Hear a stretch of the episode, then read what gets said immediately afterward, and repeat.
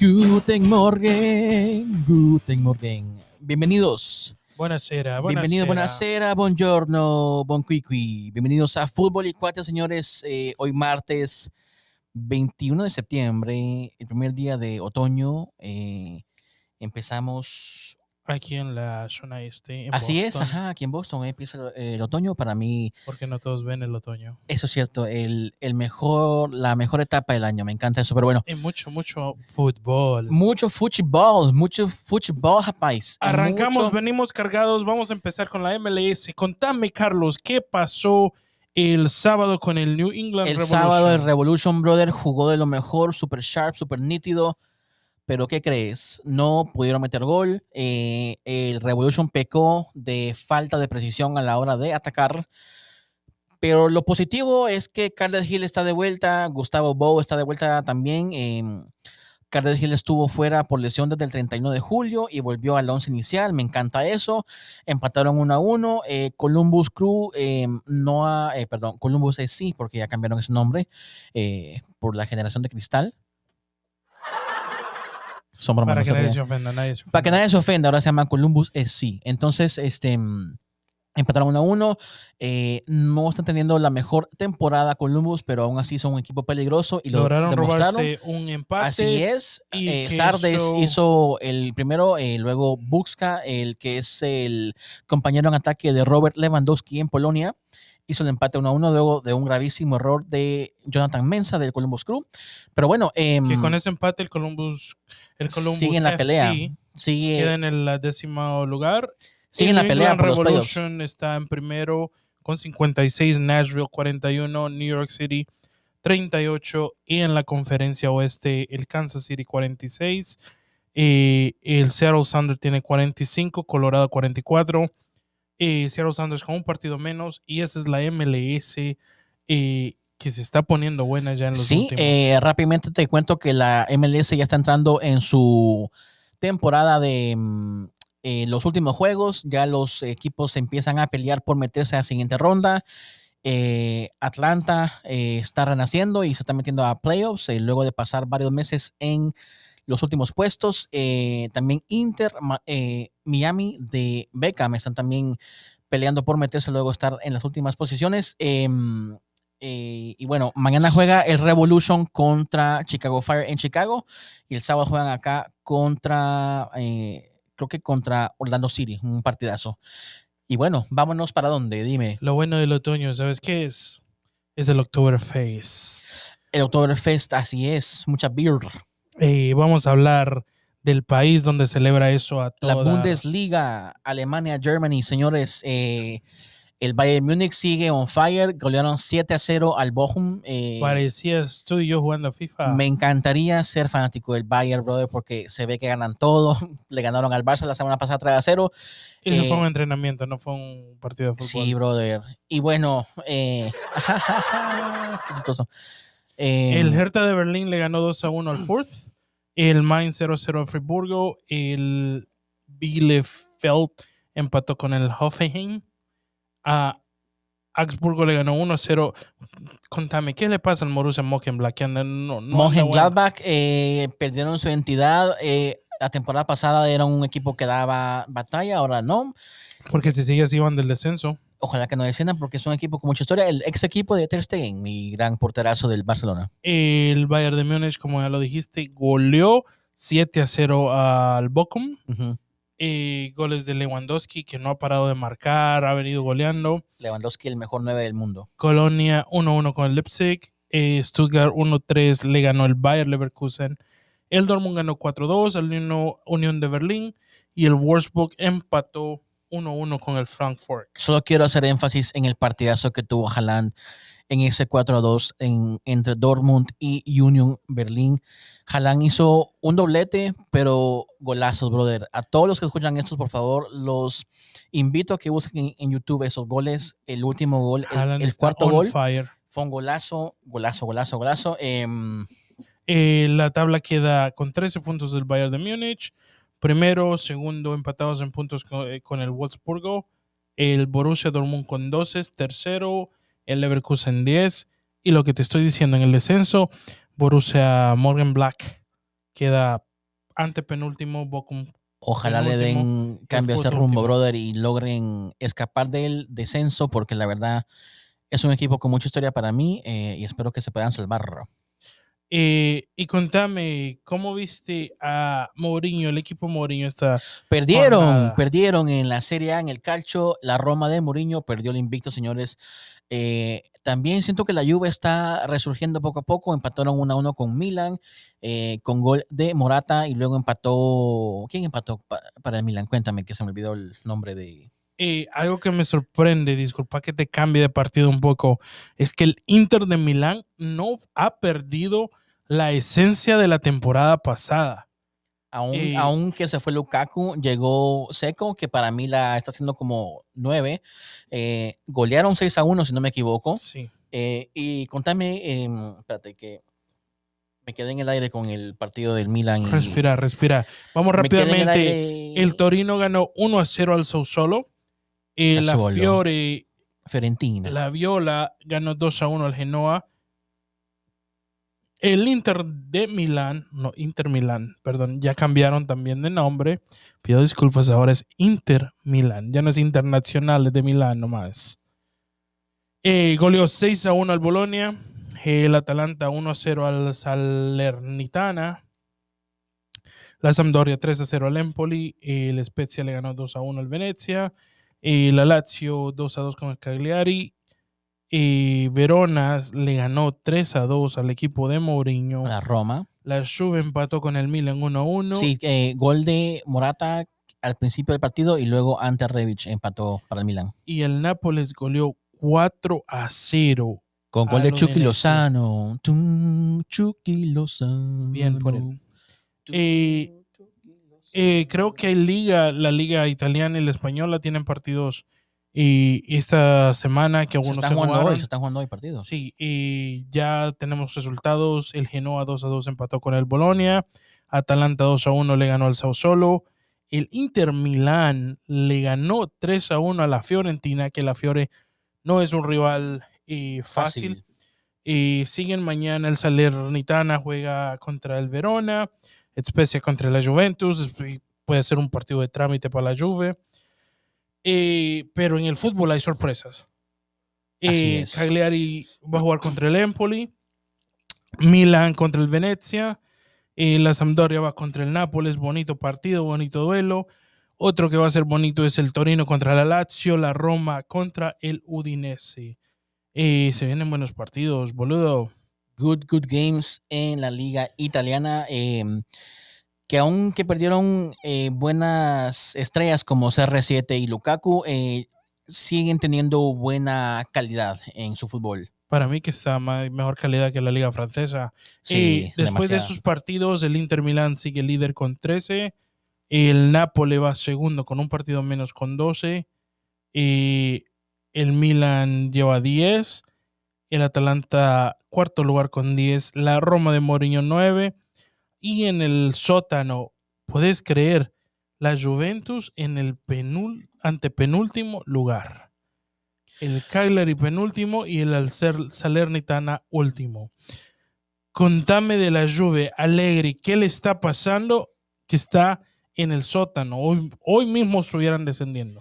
Yo creo que también están pasando por un poco de falta de identidad, pero eh, por lo visto en los últimos dos juegos de la Juve, eh, claro, el Malmo no es un equipazo ni tampoco la mejor referencia para ver si está bien o mal. Pero el hecho es que ganaron de visita y luego empataron contra el Milan, que es un equipo que ha estado jugando bien. Entonces creo que en esos parámetros puedo decirte que tal vez la Juve está eh, resurgiendo y saliendo de ese bache en el que está pero a mí no me gusta Allegri como técnico, eh, pero aún así espero que cambie las cosas porque la Juve es un equipazo con mucha historia.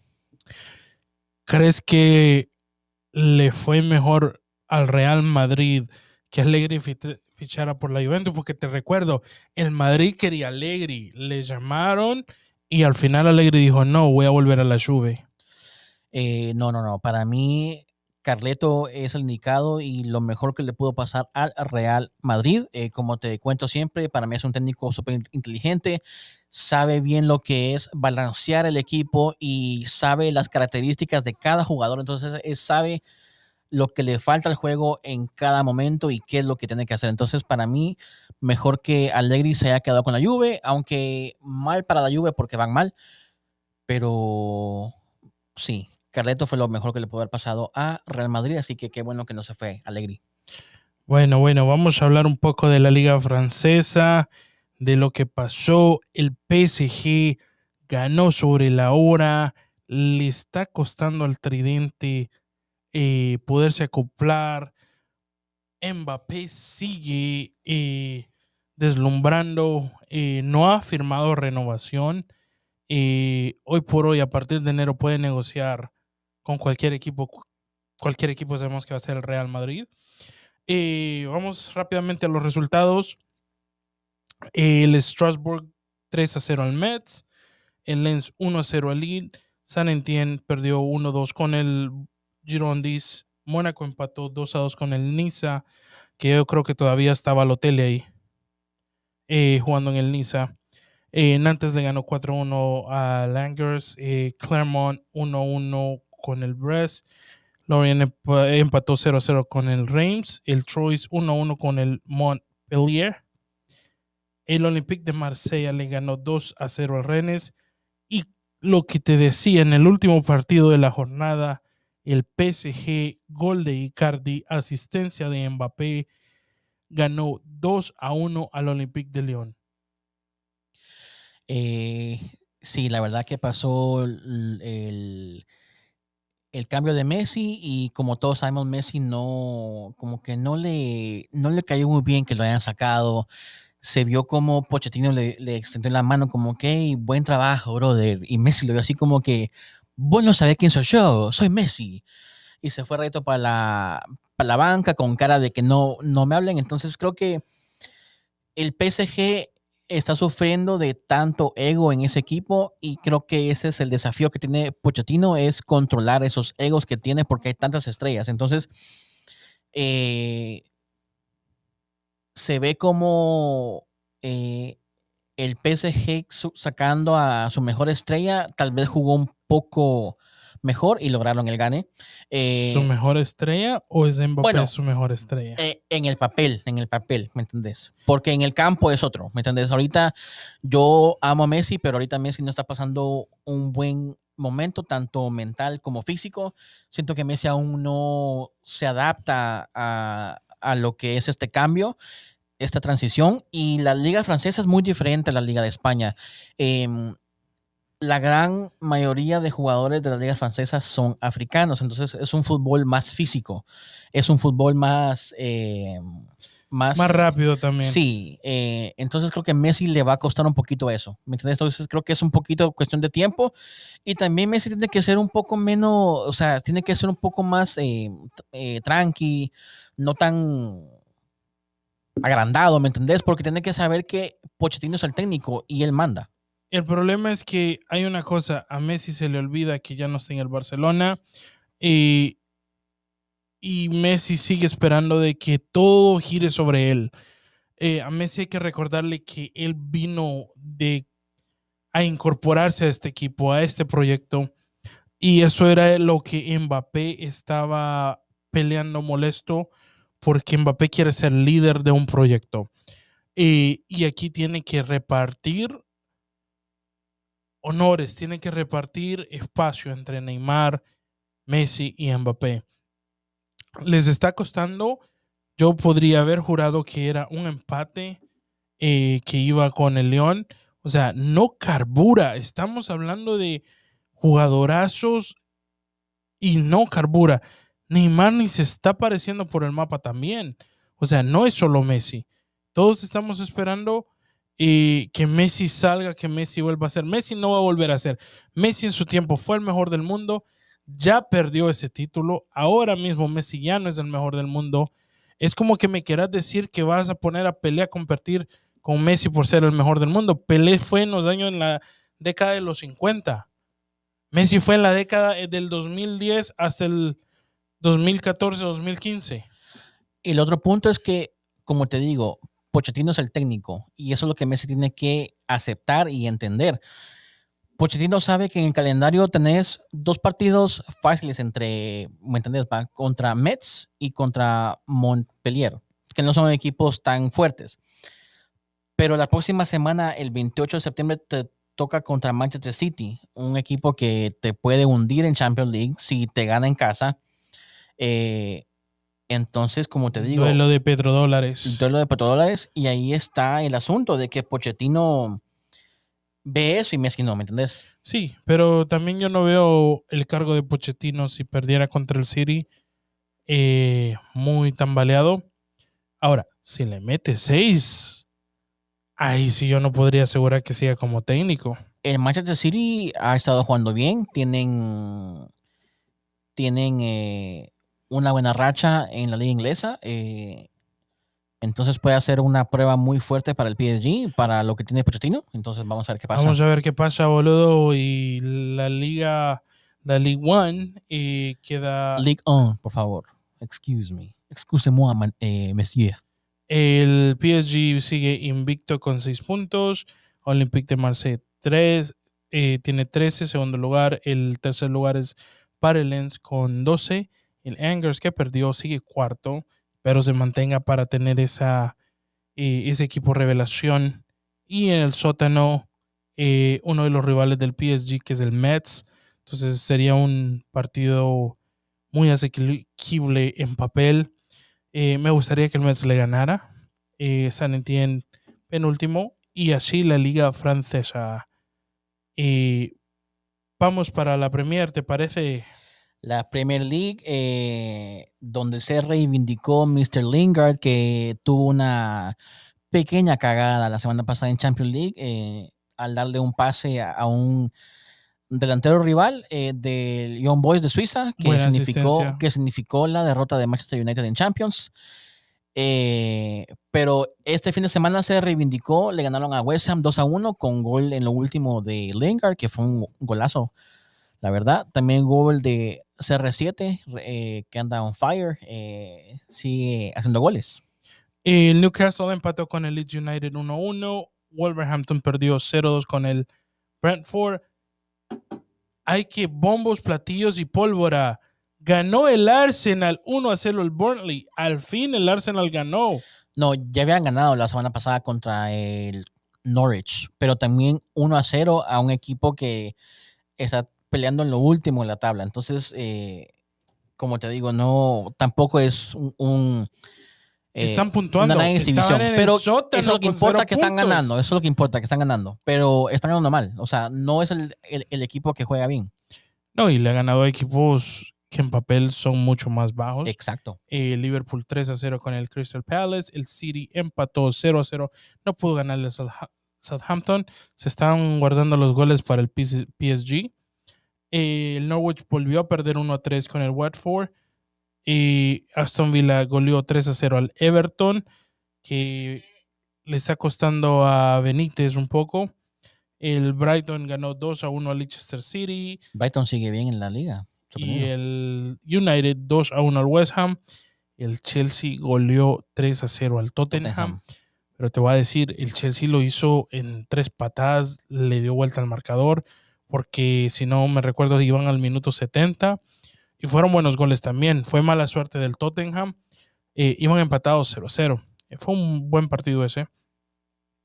Eh, y en la próxima jornada, partidazo Chelsea-Manchester City.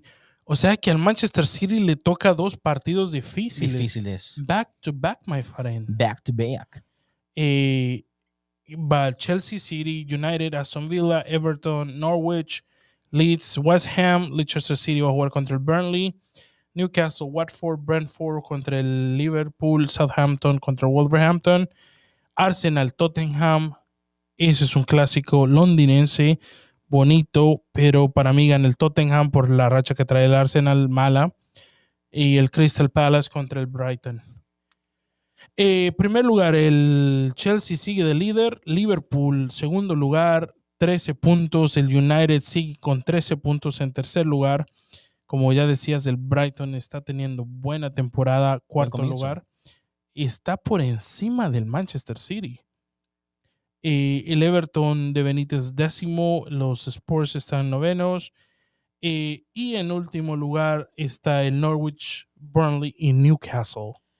Newcastle que acaba de ascender, ¿no? Pero como que otra vez van de regreso para downstairs. La Liga Premier es una liga muy. Es muy competitiva. Yes. Y vamos a ver qué pasa eh, en eso. Y háblame de la Liga Española. La Liga Española, brother, te, digo- te lo digo en verdad, que el Tigre Falcao sigue haciendo goles. Eh, hoy jugó otra vez el Rayo Vallecano, eh, pero el fin de semana jugaron contra Getafe, ganaron 3 a Getafe. 0. Falcao hizo el, Falcao. el tercer gol y hoy Falcao hizo el 2 a 1 en lo último del el juego para ganarle al Bilbao de visita al Bilbao, señores. Un rival muy difícil. Así es. eh, pero eh, la liga está tan carente de estrellas que para mí el fichaje de Falcao es algo excelente, brother. Y, Y que le va a levantar el rayo y va a levantar la liga. Así es. Eh, Cádiz le ganó 2 a 1 al Celta. Como ya decías, el Rayo goleó 3 a 0 al Getafe. Pobre Getafe que sigue sin levantar. Atlético empató en el Bilbao. Esta es la jornada 5 de fin de semana. eh, Ujú. de fin de semana porque tenemos jornada entre semana. Elche 1-1 con el Levante. El Alavés perdió 0-2 con el Osasuna. Mallorca 0, Villarreal 0, Real Sociedad 0, Sevilla 0. El Betis empató 2 a 2 con polémico otra vez con el español. Como que la polémica sigue al español. Y, y los últimos dos grandes de España. Valencia perdió 1-2 contra el Real Madrid Buen partidazo de Vini Junior. y Barcelona empató 1-1 con el Granada. Vamos a empezar con el Valencia-Madrid. Y fue acierto del Real Madrid. Fue, jugó mejor el Valencia. Contame tu opinión. ¿Cómo, cómo ves? ¿Qué pensáis? Yo opino que Carlo Ancelotti es el técnico indicado para el Real Madrid. Entonces, esa es la respuesta que te puedo dar. El Madrid no jugó bien, pero sin embargo tienen un técnico que sabe cómo poner sus piezas para ganar un partido difícil. Y eso es lo que hace a un campeón, ganar esos juegos en canchas difíciles porque Mestalla no es cualquier estadio, eh, el Valencia no es cualquier equipo, están jugando bien. Entonces, eh, ahí está la clave, brother. El Valencia tuvo dominado a Real Madrid por 70 minutos. Los últimos 30 fueron para el Real Madrid, algo que Real Madrid nunca pierde su ADN competitivo. Fueron a buscarla hasta el final. ¿A qué tiempo fueron los goles? ¿85 y 89, 90? Es que vino y empató. Vinicius on fire, my Vinicius friend. on fire. On fire. Tiene la confianza que no tenían temporadas pasadas y se está viendo. Yo no soy fanático del Real, pero me encanta ver a Vini Junior haciendo las cosas que, que tiene Para hacer. todos los haters, Vinicius Balón de Oro, my friend. Yo amo el fútbol y Vinicius para mí es un jugadorazo, es un crack. Eh, me encanta verlo hacer goles porque eso es lo que él puede hacer. ¿eh? Tú ves, Benzema también ya. Benzema sigue on fire. Y Y, es, está y está viejo, o sea, y entre comillas. sí, pero tiene un nivel, una calidad que al Barcelona le, ah, perdón, al Valencia le faltó. Y eso, le faltó jugadores que pudieran aguantar el partido. Ganaron sobre la hora, pero siguen puntuando, siguen ganando. Eh, ahora vamos a hablar de tu equipo. Contame, ¿qué pasa en Barcelona? El Barcelona, brother, eh, lo que le está pasando al Barça es algo muy penoso. eh, no están jugando bien. eh, y lo más preocupante es que Kuman no da muestras de que la cosa va a cambiar. Kuman juega lo mismo y como te digo, lo que hicieron ayer fue penoso. ¿Cómo me vas a decir que el Barcelona, teniendo a tantos atacantes buenos, entre comillas, tiene que llegar al recurso de, de usar a sus defensas centrales para buscar gol. Y ojo, esos defensas centrales demostraron que pueden cabecear mejor que De Jong, que es un atacante que llegó para hacer goles y, Y se atasca, atasca enfrente de la portería. Eh, lo que rescato de ese empate 1 a 1 es la actuación de los centrales.